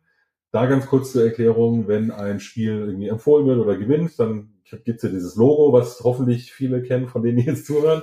Ähm, wenn man das benutzen will auf dem Spiel oder in der Werbung, dann muss man halt dafür Lizenzgebühren an uns äh, entrichten. Die sind jetzt nicht astronomisch hoch, aber so ein bisschen was halt. Ähm, und die Gelder, die wir dadurch generieren, die nutzen wir dann halt für unsere Vereinszwecke. Wir sind jetzt auch nicht wirtschaftlich orientiert. Natürlich müssen wir irgendwie Geld reinkriegen, damit das alles am Laufen bleibt, weil wir machen das nicht des Geldes wegen, mhm. sondern weil wir gucken können, oder gucken wollen, dass wir damit möglichst viel finanzieren können. Das können dann Förderprogramme sein, dass man sagt, man stattet Büchereien aus oder unterstützt Spieleveranstaltungen, Schulen und so weiter und so fort. Ähm, dann haben wir jetzt äh, aktuell gerade zwei Stipendien, die wir unterstützen, die sich wissenschaftlich damit auseinandersetzen. Ähm, die Preisverleihung selber halt natürlich. Ähm, teilweise gibt's dann auch äh, Reisen, die gemacht werden nach Amerika. Auf der GenCon war der Chef jetzt gerade mit dem Christoph Schlewinski von der Kinderjury ähm, wo dann auch versucht wird, quasi so ein bisschen Markenarbeit mhm. zu machen, dass das international auch bekannter wird. Ähm, ja, also ganz viele verschiedene Sachen werden mit dem Geld gemacht und ähm, Jetzt habe ich schon wieder den roten Faden verloren. Was war das, die Ausgangsfrage? Das, äh, gleich, also das heißt aber auch, vielleicht auch nochmal zum, zum Kontext, die Spitze mhm. des Eisbergs. Eure Arbeit ist dann viele Spiele spielen mhm. und die beiden besten, nämlich Spiel des Jahres ein Kennerspiel oder Kinderspiel noch in der anderen Jury auszuzeichnen, ist so die Spitze des Eisbergs. Das mhm. heißt, das Daily Business neben vielem Spielen ist dann wirklich ja auch diese, ich sag mal, trockene Vereinsarbeit. Dann wird genau, dann dis diskutiert über, ähm, kriegt jetzt das Integrationsamt Reda Wiedenbrück für das Spielprojekt an der örtlichen Grundschule noch 500 Euro und statten wir noch 17 Spiele für, ähm, was weiß ich, die hessische Irgendwas Akademie aus, die da auch noch ein schönes Projekt machen. Sowas diskutiert ihr dann, oder? Ja, genau. Wir, also wir teilen uns die Arbeit schon auf. Es mhm. gibt dann so eine Arbeitsgruppe, mhm. die macht diese Förderanträge zum Beispiel, äh, die sichten die dann alle, die reinkommen und dann wird halt aber in so einer allgemeinen Vereinssitzung natürlich im Endeffekt dann beschlossen, also da werden die Projekte vorgestellt, da sagt dann die Arbeitsgruppe, wir können uns vorstellen, die und die und die zu fördern. Und dann wird auch noch gesagt, wer nicht genommen worden ist, mhm. weil so und so, damit es halt auch transparent ist und dann wird darüber abgestimmt. Mhm. Äh, gibt andere Arbeitsgruppen, die dann zum Beispiel für unsere Broschüren die Texte schreiben, wenn die dann rauskommen. Ähm, was gibt's noch für Arbeitsgruppen? Ja gut, jemand muss einfach tatsächlich auch die Buchprüfung machen fürs Finanzamt und so, wie das halt in einem Verein so ist. Ja, klar. Und so teilen wir uns da die Arbeiten auf. Deswegen macht jetzt nicht jeder immer alles, aber äh, wenn irgendwas entschieden wird, muss das tatsächlich halt wie in jedem anderen Verein auch demokratisch mit der Mehrheit beschlossen werden. Genau, und dafür haben wir halt diese ganz normalen ordentlichen Vereinssitzungen. Die sind halt um die, Verein, äh, um die Termine orientiert, die wir sowieso haben. Also ähm, früher war das alles immer auch in Präsenz. Mhm. Mittlerweile machen wir das nur noch, wenn wir eh zusammenkommen würden. Also zum Beispiel die, ähm, die Vereinssitzung, die sonst immer in Essen stattgefunden hat, ich glaube an einem Donnerstag, die machen wir jetzt immer eine Woche vorher schon, einfach per Zoom-Meeting, damit man auf der Messe halt Zeit hat, um mhm. rumzulaufen. Aber im Oktober ist immer eine, dann ist normalerweise um die Messe in Nürnberg rum eine, im Februar. Dann ist im Mai nochmal eine, das ist dann diese berühmt-berüchtigte Klausurtagung, wo wir dann auch ausdiskutieren, wen wollen wir halt für diese mhm. Listen empfehlen. Und dann ist im Juli in Berlin normalerweise im Rahmen der Versammlung nochmal eine, wo ja dann auch die Wahl stattfindet, aber halt auch wieder andere Sachen noch mhm. besprochen werden. Also lass, lass es, wenn es hochkommt, vier oder fünf Termine sein, wo wir uns nach Terminkalender mhm. Jetzt nicht außerordentlich quasi mhm. treffen und halt solche Sachen, Vereinsthemen besprechen können.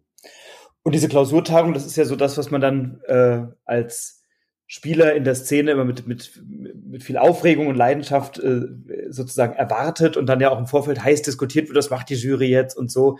Und dann bewertet die ganze Szene, ah, die haben keine Ahnung, wie könnten sie dieses Spiel vergessen und warum, warum jetzt dieses und jenes und so. Also ähm, ich glaube, das ist auch wichtig, ihr macht das ja nicht für die Szene und um der Szene zu gefallen, sondern für die Gesellschaft und trotzdem wird es natürlich rezipiert. Wie, wie gehst du erstmal damit um, ähm, wenn, das ist ja dann auch nicht immer eine sachliche Kritik, dass man sagt, oh Mensch, Nico, wieso denn das und warum das nicht? Das interessiert mich jetzt, sondern das ist ja manchmal, ey, du hast ja gar keine Ahnung, was ist denn da überhaupt los? Und dann prallt ein Shitstorm im Internet über euch herein. Wie, wie gehst du damit um? Oder auch mit dem Lob, dass man mhm. sagt, genau, das ist das. Richtige, ne? So, ja. Mm, das kann ich tatsächlich gar nicht so richtig beantworten, mhm. weil ich muss dir ein bisschen widersprechen. Okay. Ähm, ich bin jetzt erst seit zwei Jahren mhm. in der Jury und ich muss ehrlicherweise sagen, in den zwei Jahren war das Feedback eigentlich immer ganz positiv, mhm. habe ich zumindest empfunden. Also da gab es natürlich auch Leute, die wieder gesagt haben, mir fehlt das Spiel. Aber so richtig enttäuscht war jetzt irgendwie keiner von mhm. den Entscheidungen. Auch, auch bei der Empfehlungsliste hieß es, da sind eigentlich gute Titel mhm. drauf, eine schöne Mischung. Ich habe natürlich selber als Außenstehender vorher schon andere Jahrgänge mitgekriegt, wo durchaus ich dann in ja. Foren auch gelesen ja. habe, äh, wie könnt ihr und was soll das alles? Ähm, würde mich jetzt persönlich ehrlich gesagt auch nicht stören, weil das liegt, glaube ich, in der Natur der Sache. Wenn einer A sagt, klären alle anderen B, so ist das halt eigentlich immer oder viele andere. Ähm, ich habe halt das Glück jetzt, dass anscheinend die letzten zwei Jahre wir ein ganz gutes Händchen hatten und eigentlich, dass jeder immer wohlwollend so ein bisschen abgenickt hat. Also bisher musste ich noch mit keinem Shitstorm zurechtkommen. Also seit du da bist in der Jury, ist das so. Guck mal, gibt es da einen Zusammenhang? Ich will jetzt nicht behaupten, dass es an mir liegt, aber es liegt natürlich an mir. Ja, ich denke auch. Ich denke, das können wir festhalten. Ja, also Zwinker, Zwinker. Ne? Ähm, ich könnte aber, glaube ich, trotzdem gut damit umgehen. Also ähm, das habe ich in dem anderen Podcast, mhm. den du schon erwähnt hast, ja auch erzählt. Äh, ich bin Lehrer, da bist du sowieso nicht der Freund von jedem, weil mhm. du auch mal schlechte Noten verteilst oder so äh, selber, wer ein Referendariat gemacht hat, vielleicht auch als Lehrer, der weiß, da wirst du für jeden Furz, den du schief lässt, kritisiert. Und warum haben sie nicht das gemacht, sondern das? Und du musst echt jede Mini-Entscheidung irgendwie bis aufs Kleinste rechtfertigen. Äh, also es bin ich gewohnt, äh, mhm. kritisiert zu werden und im Notfall geht's dann halt rechts rein und links raus. Das äh, ist so mein persönlicher Filter, wenn ich halt dann merke, okay, das ist jetzt einfach nichts gerechtfertigtes, was ich nachvollziehen kann sondern da muss ich jetzt jemand auskotzen, weil er gerade einen schlechten Tag hat, dann soll er das halt machen, aber es interessiert mich halt nicht. Also. Und wenn, wenn es jetzt so auf diese Klausurtagung zugeht im Mai, dann mhm. fährt ja jeder und jede von euch vermutlich mit einer eigenen Liste dahin mhm. und sagt, okay, das wären so Spiele, die würde ich jetzt mal auf diese Liste setzen. Und ihr macht ja erstmal diese sogenannte Longlist. Ähm, vielleicht magst du uns da ein bisschen abholen. Wie, was passiert da bei dieser Klausurtagung? Wie läuft das ab? Wie, wie entscheidet ihr das? Mhm. Es ist tatsächlich so, wie du sagst, das ganze Jahr über pflegen wir so eine Excel-Liste. Also zum einen gibt es eine Excel-Liste, in der stehen einfach alle Erscheinungen irgendwie drin, die wir mitkriegen, um da schon mal nichts zu übersehen. Das, selbst wenn dann ähm, ein Spiel, was jetzt zum Beispiel im Mai rauskommt, dann nächstes Jahr im Mai nicht vergessen wird, weil es halt schon ein Jahr her ist. Also wir haben wirklich alles äh, quasi in den Büchern. Äh, und wir haben aber auch noch eine zweite Liste, die jeder pflegt. Da wird quasi. Für sich erstmal sozusagen. Ja, schon öffentlich. Transparent. Genau, für alle anderen einsehbar auch. Das ist schon eine gemeinsame Liste, aber jeder hat seine Spalte, wo du monatlich quasi äh, angibst, wenn ich jetzt irgendwas entscheiden müsste, wäre das meine Top-Titel. Ähm, sowohl aus dem Matraziten, also Kennerspielbereich, als auch aus dem normalen. Das machen wir einfach mit farblichen Kästchen halt. Ähm, und Jetzt sind da noch nicht viele drin, äh, weil jetzt, wie gesagt, kommen die Spiele erst, aber so bis zum Ende des Jahrgangs, halt eben bis zu dieser Klausurtagung im Mai, äh, hat dann jeder schon, sagen wir mal, 15 bis 20 da drin. Und äh, die Vorgabe, so ein ungeschriebenes Gesetz, so ein bisschen ist, dass wir halt uns selbst auferlegt haben, wir kürzen auf 15, damit es nicht so eine lange Soße gibt. Das wird eh schon immer lang, aber äh, mit 15 Titeln darf quasi jeder ins Rennen gehen. Ich musste dann letztes Jahr mit Blut im Herz schon mal zwei vor der Klausurtagung rauskillen, weil ich war bei 17 noch. Und dann gibt's ja natürlich Überschneidungen, also bei Spielen, die halt wirklich sehr gut sind. Die haben natürlich dann auch mehrere Anhänger. Also es sind jetzt nicht so, dass wir bei 10 Leuten mit 150 Spielen da reingehen, weil es halt Überschneidungen gibt, aber was waren es letztes Mal? 42 oder so. Also lass es so um die 40 Spiele sein. Ist so ein bisschen Poker, dass du denkst, ah, Top 10 haben wahrscheinlich alle anderen auf der Liste, dann muss ich das bei mir nicht draufnehmen, weil ich dann was anderes nehmen kann, um jetzt ohne, ohne den Titel zu meinen, aber ist das auch eine Möglichkeit? Du könntest wie bei jeder demokratischen Wahl auch da versuchen, taktisch zu wählen, aber ich kann jetzt nur für mich sprechen. Ich persönlich mache das nicht, sondern mhm. ich schreibe halt die drauf, von denen ich wirklich überzeugt ja. bin und dann schauen wir halt mal. Wie gesagt, dieses Jahr waren es so um die 40. Mhm. Ja, und dann äh, geht man quasi von unten nach oben die Liste durch. Also man fängt dann mit dem Spiel an, das die wenigsten Stimmen bekommen hat. Das sind meistens so Titel, die haben dann vielleicht ein, zwei Stimmen gekriegt. Mhm. Jedes Spiel hat dann auch noch einen Paten, wenn du so willst, mhm. ähm, der dann immer noch mal kurz zusammenfasst und vorstellt, warum ist dieses Spiel jetzt für mich da auf der Liste. Und dann äh, wird es ein ziemlich rabiates Daumen hoch, Daumen runter Spiel. Also wird gar nicht lange diskutiert, sondern nee, ab, es nee. wird einfach abgestimmt. So. Ja, meistens, ja. genau. Also äh, muss man halt schon dazu sagen, in diesem Forum, was wir da haben, mit der Excel-Liste auch, da haben wir ja quasi diesen Diskussionsaustausch das ganze Jahr über wir treffen uns auch einmal im Monat, äh, jetzt nicht verpflichtend, sondern einfach, wer möchte, kann mitmachen. Einmal im Monat zu einer Zoom-Sitzung, wo wir auch so eine Stunde über aktuelle Spielerlebnisse quasi mhm. sprechen. Ähm, und ähm, dann in dem Forum diskutieren wir ja das ganze Jahr über. Und dann weißt du eigentlich schon so grob, wo die anderen stehen. Also wir, wir haben diese Kämpfe quasi vorher schon mhm. ausgefochten. Ähm, und dann ist eigentlich klar, wenn man nochmal kurz zusammengefasst hat, was, was macht das Spiel jetzt irgendwie aus. Das heißt, er wird dann nicht äh, vor dem Hotelzimmer nochmal verhandelt in kleinen Gruppen und sagen, komm Steff, und wir machen das so und dann müssen die anderen da. Wir waren oder... jetzt gerade bei den unteren Titeln, ah, okay. die, nicht viele, die nicht viele Stimmen gekriegt haben. Äh, es kann aber auch tatsächlich sein, da habe ich auch schon erlebt, dass äh, solche Spiele dann doch nochmal eine Chance haben. Ne? Mhm. Also wenn jemand wirklich für sein Spiel brennt und das nochmal gut vorstellen kann, Ähm, dann gibt's auch die Möglichkeit, äh, jeder kann später nochmal einen so einen Rückholantrag stellen. Mhm. Also wenn es sich irgendwie im Lauf des Gesprächs ergibt, also eigentlich war das doch vorhin doch gar nicht so schlecht. Mhm. Lass uns da nochmal drüber reden, kann das passieren. Okay. Aber normalerweise haben die keine Chance, aber theoretisch ist das alles möglich.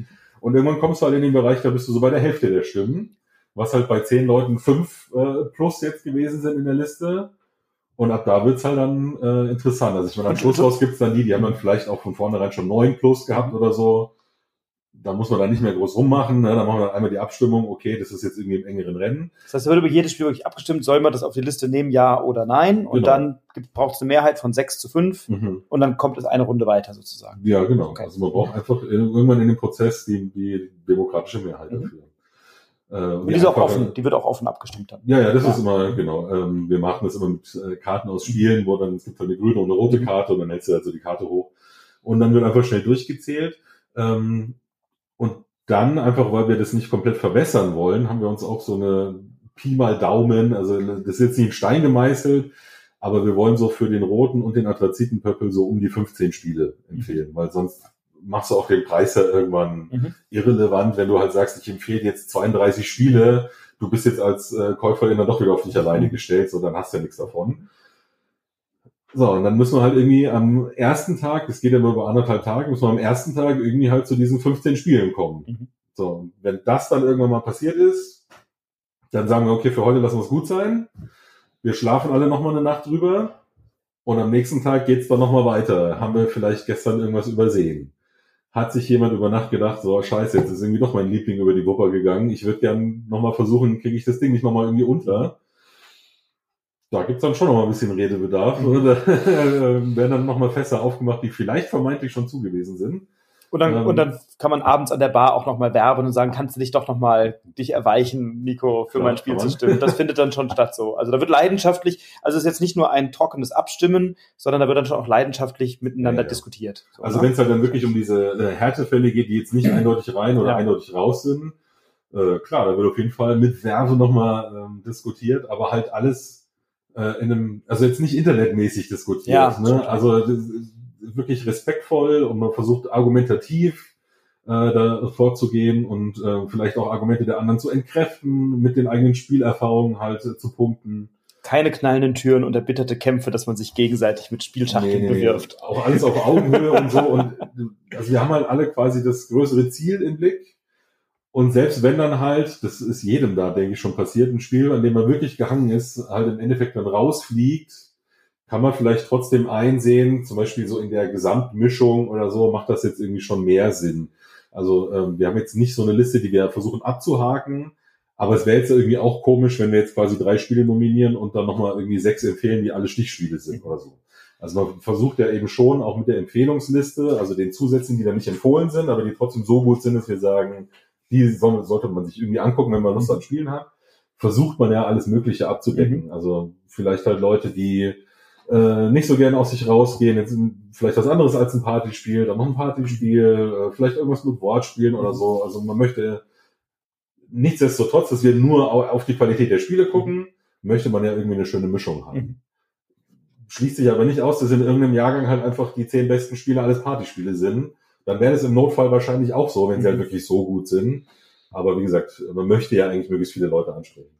Naja, und äh, die, die Spiele sind ja auch, also es ist ja eine subjektive Entscheidung und wenn du für deine subjektive Entscheidung keine Mehrheit hast, dann tut das vielleicht mal kurz weh, aber mit ein, zwei Tagen Abstand kann man vielleicht dann auch erkennen, warum das bei anderen dann nicht so gut ankam, oder? Äh, das auf jeden Fall, oder man kann dann auch erkennen, warum es ja, wie gesagt, in dieser Mischung keinen Sinn ja. gemacht hat, oder man trauert dann später immer noch ein bisschen. hast, hast du sowas, oder dass du einen Titel nennen musst, dass du sagst, ah, ich hätte da schon ein Spiel, dem traue ich ein bisschen hinterher?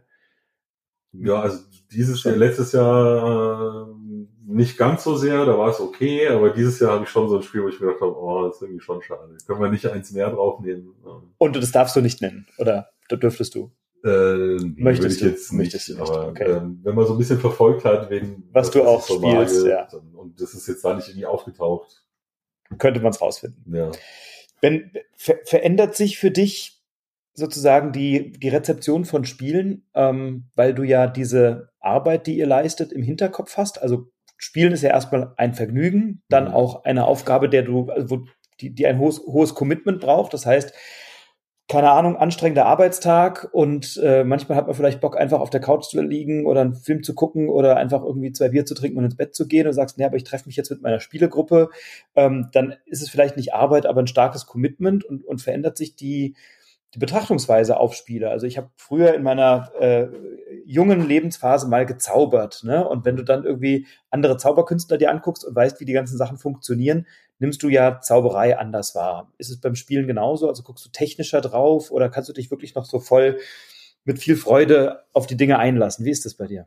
Es ist tatsächlich so, dass man so ein bisschen einen anderen Blick entwickelt. Mhm weil man halt so Kriterien hat, die man natürlich auch ein bisschen abklopft. Also zum Beispiel, was jetzt für die Juryarbeit schon auch relevant ist, nicht so extrem wie das Spiel selber, aber die Anleitung zum Beispiel.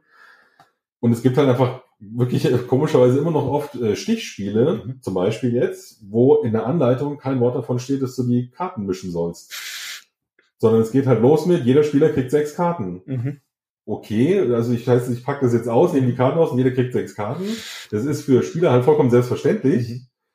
Aber es muss halt eigentlich drinstehen. Mhm. Ist jetzt ein ganz einfaches Beispiel, aber es gibt halt dann schon so Sachen, wenn du eine Regel liest, kriegst du schon so ein bisschen Gefühl dafür. Also das ist jetzt nicht gut erklärt oder da fehlt irgendwie was. Wovor man sich hüten sollte, meiner Erfahrung nach mittlerweile, ist zu meinen, man kann aus der Regel schon rauslesen, wie irgendwas am Tisch funktioniert. Mhm. Das kann nämlich zum einen super klingen und man denkt sich, boah, das ist ein richtig frischer Mechanismus. Und dann zieht sich der am Tisch total und das ist mega dröge, obwohl die Idee eigentlich das Konzept gut ist. Andererseits gibt es auch Spiele, da denkst du ja, wie soll das denn funktionieren? Das klingt doch überhaupt gar nicht spannend. Und dann entwickelt sich irgendwie doch eine Dynamik mhm. so am Tisch. Ähm, aber rein von diesen, wie soll ich sagen, das Redaktionelle, was quasi dahinter steht, kriegt man schon so einen Blick dafür, dass man sich mhm. denkt, also da haben sie doch echt schon wieder geschlammt. Oder mhm. du siehst, die haben irgendwie eine falsche Abbildung. Mhm den, den falschen Marker da irgendwie neben dem Begriff abgedruckt. Solche Sachen fallen dann irgendwie auf. Ähm, und ansonsten würde ich sagen, gehe ich immer noch mit der mit der gleichen Einstellung an, ans mhm. Spielen ran, weil es halt einfach immer noch, das hatten wir ja vorhin schon mit der Arbeit, mhm. weil es halt eigentlich nicht Arbeit ist, sondern Hobby. Commitment, ja. ja genau. Ich hatte, der Christoph Schlewinski mhm. hatte auf unserer letzten Sitzung gemeint, da ging es auch irgendwie drum, wie, wie viel man spielt und so mhm. nochmal. Äh, da hat er gemeint, da zitiere ich ihn gerne mal, liebe Grüße an der Stelle. Da hat er gemeint, ähm, das ist keine Frage von Work-Life-Balance, sondern Spielen ist quasi die Balance. Mhm. Das mhm. fand, fand ich sehr, sehr schöner Satz. Also ich kann so überarbeitet sein, wie ich will. Für Spielen habe ich immer Zeit. Und es ist ja auch toll, also was du von sagtest, nur mit diesem unverbrauchten Blick dran zu gehen. Ich habe bei der Beschreibung sowohl bei Cascadia als auch bei Scout gedacht, so, oh, schon wieder ein Plättchenlegespiel, oh, schon wieder ein Stichspiel. Mhm. Ähm, und wenn du dann nur das Spiel erstmal die Rückseite dir durchliest, das ist ja redaktionell, irgendwie klingt das immer ganz nett, aber dann weißt du schon, das ist ein Plättchenlegespiel oder das ist ein Stichspiel. Ähm, und da war ich dann auch am Anfang, ich dachte, brauche ich die jetzt noch? Und dann habe ich die zum jeweils dann irgendwie gespielt, irgendwann zum ersten Mal dachte, wie geil sind denn die bitte? Also das funktioniert ja richtig gut, das ist ja aber komplett was anderes oder was Neues oder so. Das heißt, es braucht ja die Auseinandersetzung mit dem Spiel und eben nicht das Vorurteil, habe ich alles schon gesehen, bin there, done that, gelesen, fertig, Feierabend, sondern du musst es ja ausprobieren mhm. an der mhm. Stelle. Ich glaube, das ist wichtig. Ne? Das äh, fasst auch nochmal das auf, was du vorher schon gemeint hast, noch mit der persönlichen Entscheidung, die man mhm. dann trifft. Das ist mir dieses Jahr zum Beispiel im, im roten Bereich, im Familienspielbereich, oder Familienspiel heißt es ja offiziell nicht, also im roten, im Spiel des Jahresbereich so, aber wir sprechen ja nicht nur Familien an, mhm.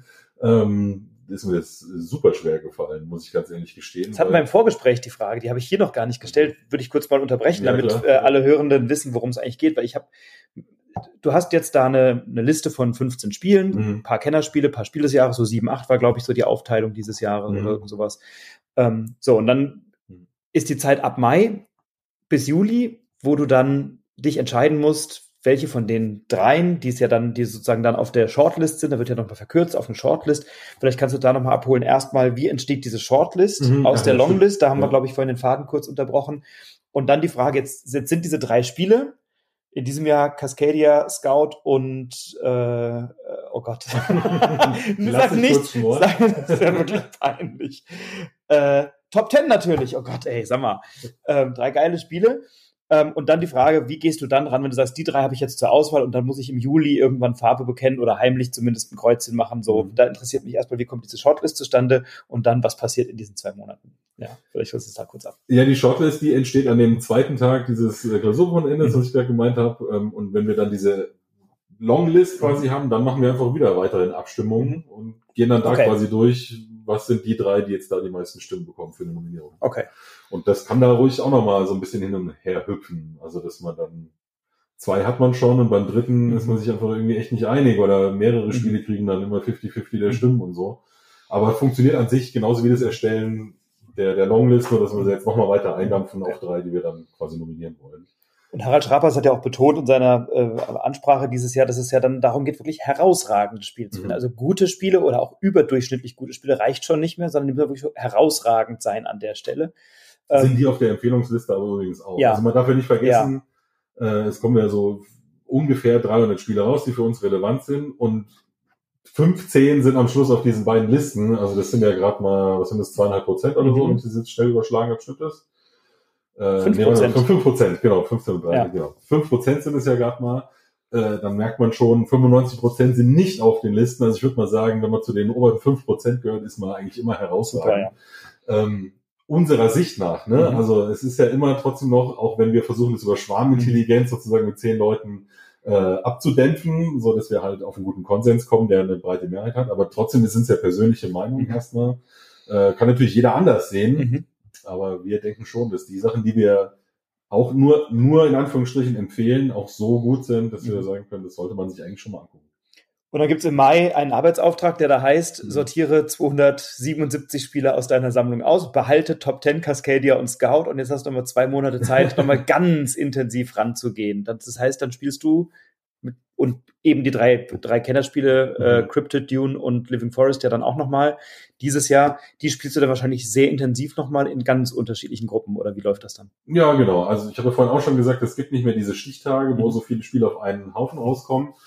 Äh, mittlerweile ist es schon so, ich spiele dann auch andere Sachen, die mhm. schon wieder für den nächsten Jahrgang gelten. Also ich spiele dann nicht nur noch diese sechs Spiele. Und hast auch Zeit für deine 40 Spiele im Flur mal das ein oder andere. Das ist tatsächlich jetzt so die Phase nach ja. der Preisverleihung im Juli. Da hast du mal mhm. so sechs Wochen. Also wie gesagt, bis Anfang September habe ich ja vorhin schon gemeint, mhm. da geht das dann mal. Da ist ja keine Zeit für Terra Mystica vorher. Genau, äh, da kann man das mal wieder machen. Aber ähm, man spielt die dann schon in diesen, was sind sechs Wochen oder was mhm. von, oder sieben vielleicht, von Mitte Mai bis Mitte Juli spielt man die schon sehr viel mehr als andere Sachen, mhm. aber halt nicht nur.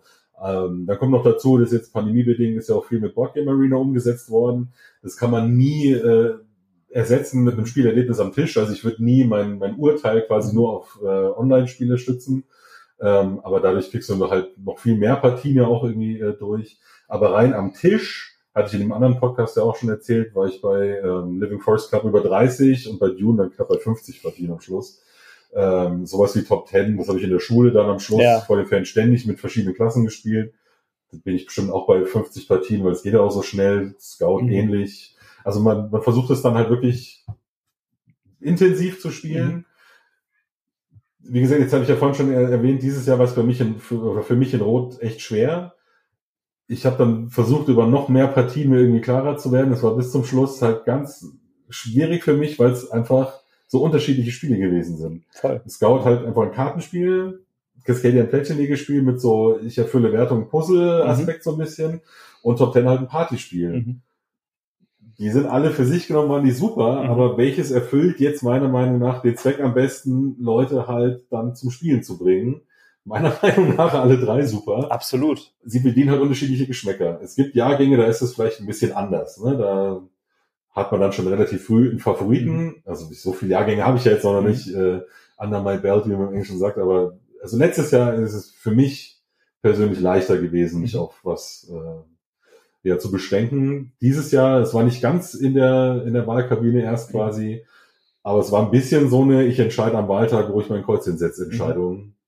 Und, du, und, und die ist dann geheim, ne? Die Abstimmung, ja. die letzte. Das heißt, du weißt auch nicht, was deine Kolleginnen und Kollegen abgestimmt haben im Wesentlichen. Und ähm, kennt ihr das, das Verhältnis der mhm. Stimmen sozusagen, dass ihr sagt, so und so viele Stimmen entfielen auf dieses und das wisst ihr schon? Ja, ja. Ich weiß auch theoretisch vorher, wie gesagt, in diesem Forum tauschen wir uns schon immer aus. Hat man eine Idee? Manche sagen das auch wirklich ganz offen, also mhm. das und das sind meine Gründe, ich werde jetzt morgen für das Spiel stimmen, weil die sich einfach so sicher sind. Bei einigen kann man es ja auch lesen, dann in deren Blogs oder Rezensionen. Das ist genau. der, der äußert sich gerade so begeistert über das Spiel. Würde mich wundern, wenn er jetzt was anderes. Ne? So, ja. genau. Und dann kann man sich das schon irgendwie zusammenrechnen. Und die zweimal, die ich jetzt mitgemacht habe, hat sich dann das Verhältnis auch eigentlich ziemlich mit den Beobachtungen gedeckt. Und äh, wie du richtig gesagt hast, ist eine geheime Abstimmung. Die Stimmen zählt dann unser Geschäftsführer, der Guido Heinecke, aus. Das ist dann quasi auch der Einzige, der äh, vorher schon weiß, wie das ausgegangen ist. Achso, als Zeugin quasi war die äh, Joe Franz von der Kinderjury mit dabei, weil die ja mit der Entscheidung quasi auch nichts zu tun hat. Die haben es dann ausgezählt und dann kriegen wir danach gesagt, ich mache jetzt irgendwelche Zahlen auf, äh, bei zehn Leuten war das Verhältnis 5 zu 3 zu 2. Mhm. Und wir haben einen Gewinner sozusagen. Mhm. Mehr wissen wir dann auch noch gar nicht, äh, weil dieses Jahr war die Veranstaltung ja dann am Abend. Mhm. Haben wir vormittags gewählt und wir wissen dann auch wirklich erst am Abend, wenn der Vorhang hochgeht oder dieses Tuch halt mhm. von dem Pöppel da hochgezogen wird. Erst dann wissen wir selber auch, was hat denn jetzt die fünf mhm. Stimmen bekommen. Es gibt, denke ich, Jahrgänge, da ist es ein offenes Geheimnis, was am Abend drunter sein wird. Aber ich äh, kann ja quasi im Archiv nachlesen. Ich weiß auch, dass es irgendwann mal vielleicht irgendwelche Jahrgänge gegeben hat, wo es, glaube ich, eng gewesen sein könnte.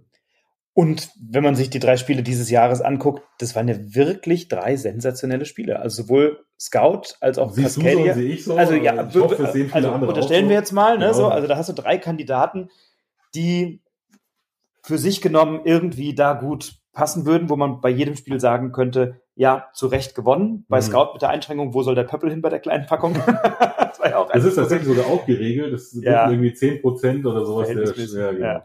Aber ähm, wonach machst du dann jetzt deine Entscheidung abhängig, ohne dass du natürlich transparent machen musst, was du gemacht hast? Aber das ist dann Bauchgefühl, Spielerfahrung, äh, subjektiv, das hat mir am meisten Spaß gemacht, das erfüllt den Zweck am besten. Also diese vielen Eindrücke, die du mhm. ja gewonnen hast über das letzte Jahr, kulminieren dann in diesem Kreuzchen. Wie machst du das für dich? Ja, ich kann ja mal versuchen, das so ein bisschen allgemein zu sagen. Ja, genau. Also ich habe ja vorhin schon gesagt, äh, man macht ja quasi Beobachtungen, während man spielt. Und dann spiele ich die halt sehr intensiv und dann versuche ich halt rauszukriegen. Da gibt's vielleicht irgendwelche so Sachen wie, das funktioniert nur mit einer gewissen Spieleranzahl richtig gut und der Rest ist dann okay, aber so lala. Gibt es irgendwelche Regelunklarheiten? Ich meine, auf so einem Niveau sind die dann meistens nicht mehr schwerwiegend, aber gibt es halt vielleicht trotzdem ein Spiel, da ist die Regel besser als bei den anderen. Oder die Anleitung, muss ich sagen. Ähm, gibt es irgendwelche Spiele, wo es vielleicht negative Spielergebnisse geben kann, weil du rausfliegen kannst oder sowas und dann zehn Minuten zuguckst beim Spielen. Solche Sachen äh, spielen dann eine Entscheidung, wie übrigens vorher bei diesen ganz anderen Diskussionen auch schon immer. Und dann ist es ähm, tatsächlich auch gewisser Grad halt die Bauchentscheidung oder halt die, die Erfahrung sozusagen und einfach die innere Überzeugung und eben die, die, diese Feldversuche, wo man sagt, also ich persönlich glaube, mit dem Spiel machen wir den meisten Leuten eine Freude. Und glaube, alle, die unterstellen, ja, da spielt auch viele wirtschaftliche Aspekte eine Rolle. Ähm, dieser Jahrgang hat gezeigt, dass, dass das nicht so ist, weil ich habe jetzt Top 10, ich weiß nicht, sehr oft gespielt und mhm. fast jedes Mal haben zwei, drei Leute währenddessen, ich habe es mir auch gerade bestellt oder ich habe es jetzt auch gekauft. Also das ist so ein Spiel, wenn du das mit sechs, acht oder zehn Leuten irgendwie spielst, gibt's immer zwei, drei, die sagen, das muss ich hier spielen oder das verschenke ich oder so. Ich habe es neulich in der Runde mit, glaube ich, neun Leuten gespielt und haben dann vier oder fünf gesagt, das kaufe ich auch. Und eine sagt, ich habe es gerade fünfmal bestellt, ich verschenke das. Also mhm. das scheint dann irgendwie so ein, so ein Schneeballeffekt zu haben, dass dann eben viele Leute das gut finden und dann spielen. Das ist auch ein super Anzeichen dann ja. zum Beispiel halt für seine Entscheidung, ne? ja. wenn Leute sowas erzählen. So, ich war letztens bei dir, ich habe mir das danach gleich bestellt oder du gehst auf irgendeinen öffentlichen Spieletreff und du siehst halt an drei Tischen spielen es irgendwie Leute, mhm. Leute unabhängig von dir, mhm. also scheint irgendwie gut anzukommen. Mhm. Äh, sowas muss man alles irgendwie versuchen mit, mit aufzusaugen, um mhm. gute Entscheidungen zu treffen. Also, ähm, ich gratuliere auf jeden Fall äh, zu den Entscheidungen und äh, im, im Kennerspielbereich war ich etwas überrascht, aber wir brauchen nicht gehört, diskutieren. Ja, ja ich habe es ja in meinem Podcast gemacht, aber das ist ja das Schöne, dass man dann über so etwas wie Spiele auch auf einer anderen Ebene diskutieren kann. Also nicht nur finde ich schön oder finde ich nicht schön, sondern sich dann auch eben mal inhaltlich mit einem Kulturgut oder mit einem Kunstwerk, könnte man auch sagen, auseinandersetzt, so wie es ja bei einem Buch auch so ist, dass du halt sagst, das habe ich gelesen, das war super oder den Film habe ich angeguckt, hat mir gefallen und mir halt eben nicht und dann hast du plötzlich irgendwie Spiel nochmal auf einer anderen Ebene, außer, ey, wir haben halt mal was gespielt, so, das bringt ja was. Ich kann auch deine Argumente wirklich zum Teil nachvollziehen für Living Forest. Ich würde halt quasi, um das nochmal ein bisschen verteidigen zu wollen, äh, oder halt meine Sicht darauf äh, nochmal kurz sagen ich finde halt, es macht für den Preis sehr viel richtig, weil es halt so viele kleine Elemente hat, die für viele Spieler jetzt nichts Neues sind. Aber der, dieser Anthrazite-Pöppel, also das Kennerspiel richtet sich ja an Leute, die schon Spielerfahrung haben, aber jetzt sagen, ich möchte mal was Neues kennenlernen.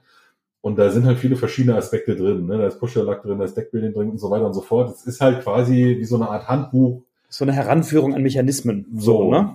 Genau. Ja. Und da ist es halt vielleicht für den Preiszweck das beste Spiel gewesen. Es, es, muss mir ja nicht so wahnsinnig gefallen. Und wenn es einen didaktischen Mehrwert hat für viele, um sie an Spiele heranzuführen, dann ist doch was gelungen. wenn es sechs andere Leute gefunden hat, muss es ja nicht mal mir gefallen. Du, es, äh, oh, das, aber, ja, da kann man doch leidlich, leidenschaftlich diskutieren. Das tun ja Menschen und das ist großartig. Ich habe leider vergessen, wie es mir gefallen hat. Ja, absolut. Aber du hast, du, das stimmt, aber du hast ja, glaube ich, gestern getwittert, dass du es mal wieder online gespielt hast. Also äh, scheint es ja ganz gut angekommen zu sein, zumindest für dich. Eine ja. Sache, die mir gerade noch eingefallen ist, als du gemeint hast, mit den Verlagen vielleicht ja. abschließen. Es wird ja auch immer wieder gesagt, so, ah, da gewinnen immer die Großen und Ravensburger und Kosmos und so. Ähm, mag sein, weil die halt viel Output auch logischerweise haben. Aber das spielt für uns zum Beispiel auch überhaupt gar keine Rolle. Also in diesen Diskussionen gucken wir auch nicht, ist das ein renommierter Autor, mhm. ist das irgendwie ein bekannter Verlag oder so, das spielt für uns gar keine Rolle. Mhm. Sieht man ja zum Beispiel äh, an Fantastische Reiche, was letztes Jahr fürs Kennerspiel nominiert gewesen ist, das war Strohmann Games, das war quasi deren erstes Verlagsjahr. Äh, Scatic Games dieses Jahr mit Cryptid, dann gab es ja vorher auch noch Pictures, was Spiel des mhm. Jahres gewonnen ist von Erstlingswerk. Ja. Und ein Kleinstverlag, mhm. muss ja wirklich sagen, der PD-Verlag, der macht ja normalerweise wissenschaftliche Literatur. Und, und die äh, Entwickler, sind Ehepaar, glaube ich, die mhm, haben dann genau. ja so die ersten tausend Spieler noch selber zusammengepackt und haben diese Steinchen, die es gebraucht hat, irgendwie am Strand zusammengesucht und so. Ne? Also das ist ja sensationell, wenn dann so ein Spiel äh, dann so einen Erfolg hat. Das ist ja großartig. Ne? Genau, ich finde, also an den Beispielen sieht man schon, ähm, das, wie gesagt, spielt für uns keine Rolle. Wenn das Spiel super ist, dann wird das auch Berücksichtigung finden wie gesagt, der Eindruck, den kann ich nachvollziehen. Es liegt halt aber, glaube ich, dran, dass dann einfach Kosmos mehr Spiele rausbringen oder Pegasus oder Ramsburger als halt PD oder Strohmann. Mhm. Dann ist halt statistisch gesehen die Trefferwahrscheinlichkeit auch höher. Also man merkt, dir geht's mit viel Leidenschaft um die Sache. Das ist, äh, das ist ja etwas, äh, etwas Großartiges. Und äh, ich sage ganz lieben Dank, dass du dir die Zeit genommen hast für das Gespräch. Ähm, gibt's eine, zwei Fragen interessieren mich noch zum Abschluss. Gibt's eine Frage, die dir noch keiner gestellt hat, wo du sagst, die würde ich gerne mal beantworten, aber irgendwie fragt sie nie einer über Spiele oder über dich.